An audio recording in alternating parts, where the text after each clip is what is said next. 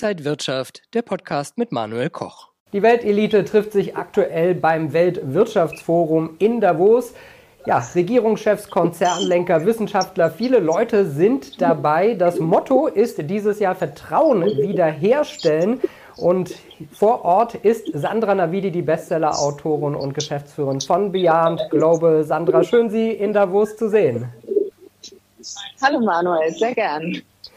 Ja, das Motto habe ich gerade schon gesagt, Vertrauen wieder aufbauen. Worauf spielt das denn jetzt genau an? Auf politische Dinge, auf Krisen, Kriege? Äh, was wird da vor Ort besprochen? Ja, wir sehen ja vor allen Dingen eine sehr dramatische geopolitische Lage. Auch wirtschaftlich läuft es in vielen Ländern nicht rund. Und da zeigt sich wieder, dass das Wichtigste für die Kooperation persönliche Beziehungen sind, Netzwerke, in der Politik, in der Wirtschaft, aber auch in der Zivilgesellschaft. Und das Wertvolle an Davos ist, dass wir hier alle anwesend sind und dass die vor allen Dingen auch über Querverbindungen herrschen, dass die Leute eben also nicht nur in ihren Silos bleiben, sondern auch miteinander sprechen aus den verschiedenen Segmenten der Gesellschaft. Ja, und Sie sind ja auch mittendrin. Wen haben Sie dann schon alles gesehen? Vielleicht international, aber auch aus Deutschland? Schon ziemlich viele. Also da fallen mir so viele ein, das ist schwer. Aber ich gerade lief ähm, Stoltenberg hinter mir vorbei, auch äh, Minister Habeck alte vorbei. Vorher war äh, Annalena Baerbock hier. Die ich jetzt heute noch nicht gesehen habe, ist äh, Zelensky, aber der hat sich getroffen mit Unternehmensführern. Also es sind alleine 1500 Top-CEOs aus der ganzen Welt hier, plus dann noch die offiziellen Vertreter. Also es ist viel los. Kommen wir nochmal auf die wichtigen Inhalte zurück. Ganz sicher die Krisen und Kriege, Gaza, Ukraine. Für die Ukraine, schauen wir da vielleicht zuerst drauf, will man ja möglichst eine Friedensformel finden. Wie realistisch ist denn sowas? Also ich glaube, der Ukraine, ich habe auch gestern Abend war ich auf einem Abendessen von Bill Browder, er ist ehemaliger, er ist Hedgefondsmanager und war einstmals der größte Investor in Russland. Und er ist der Gründer des Magnitsky Acts, wonach korrupte Regierungsbeamte und auch Oligarchen, wo ihr Vermögen beschlagnahmt werden soll. Und sie dürfen dann zum Beispiel auch nicht mehr in die Länder, die diesen Magnitsky Act als Gesetz in, äh, annehmen, übernehmen. Dann dürfen diese Oligarchen und Regierungsvertreter auch nicht mehr in diese Länder einreisen. Und er steht, er ist Feind, mittlerweile etwas abgesunken, aber ich glaube immer noch Feind Nummer drei von Putin und gestern war eben ein großes Dinner in diesem Steakhouse, waren wieder sehr viele Investoren da, also mehrere hunderte Milliarden unter einem Dach, aber eben auch sehr junge, sehr ähm, beeindruckende ukrainische Politiker. Und der Ukraine geht es in erster Linie jetzt darum, vor der Vielfalt der Krisen, die wir in der ganzen Welt sehen, dass sie nicht in Vergessenheit geraten, dass die Medien auch weiterhin über die Zustände dort berichten und über den Kriegsverlauf. Und es war ja auch ein bisschen äh, die Wahrnehmung, dass die Ukraine langsam abfällt in der Kriegsleistung, dass sie sich vielleicht doch nicht so gut zur Wehr setzen kann, wie das einstmals der Eindruck war und zu sagen, nein, das ist nicht der Fall, das ist relativ.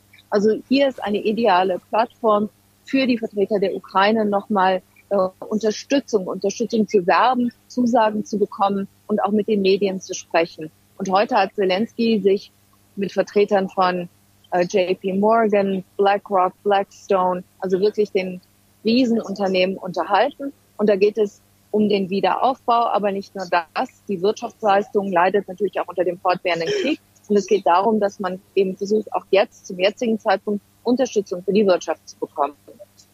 Der andere große Kriegs- und Krisenherd Gaza, ist auch das ein großes, wichtiges Thema? Es ist ein sehr wichtiges Thema. Ich habe es jetzt hier im offiziellen Programm und auch mit Vertretern nicht äh, proaktiv besprochen, aber der Eindruck ist, wenn man jetzt hier tausend Leute trifft, von denen man viele auch ganz gut kennt, äh, dass es eine sehr heiße Kartoffel ist, wenn man nicht persönlich, beruflich damit direkt betroffen ist. Und hier ist auch, um diese Dinge zu besprechen, dass man fast lieber die Finger davon lässt, weil es einfach zu kontrovers ist. Oder aber man stellt ganz klar sicher, dass die Dinge, die man äußert, dass die im Vertrauen gesagt werden. Also es ist sicherlich ein bisschen fast noch komplizierter als, die, als der Ukraine-Russland-Konflikt, nicht zuletzt auch wegen des Eskalationspotenzials.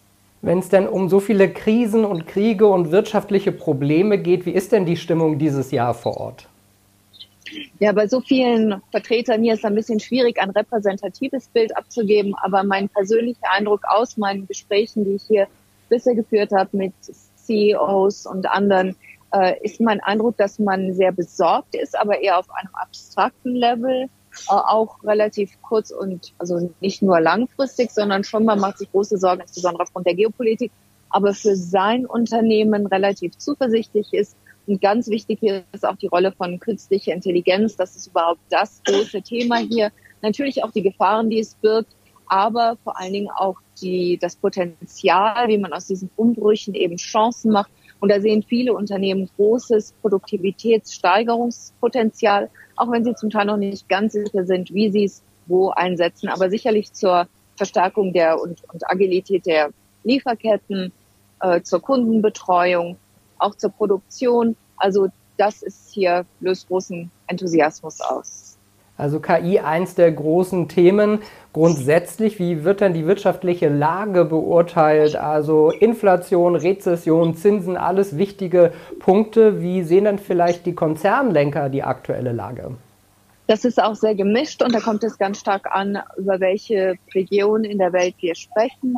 Also zum Beispiel ich, äh, Indien ist ja ein Profiteur davon, dass viele Unternehmen weltweit versuchen, wegzudiversifizieren von China auch andere Länder aus der Region, Vietnam zum Beispiel, habe ich heute ähm, auf meinem Weg zum Kongresszentrum äh, Vertreter getroffen, zufällig. Und die sind sehr guter Dinge, die sehen großes Wachstumspotenzial, die haben natürlich auch noch Aufholbedarf. Die sind nicht so stark reguliert wie westliche Länder, zum Beispiel in Deutschland. Ähm, also da ist die Stimmung recht gut. Ähm, bei den Amerikanern auch ganz gut. Ich würde sagen, bei den Europäern, die machen sich noch große Sorgen. Bei den Deutschen sieht man Zweckoptimismus und auch einen gewissen einen, ja, Ärger auf die Politik, aber auch inoffiziell. Und ich habe bis jetzt auch noch heute der zweite Tag nicht mit so vielen sprechen können. Ist dann jetzt in den nächsten Tagen noch etwas zu erwarten, irgendwelche wichtigen Signale an die Welt?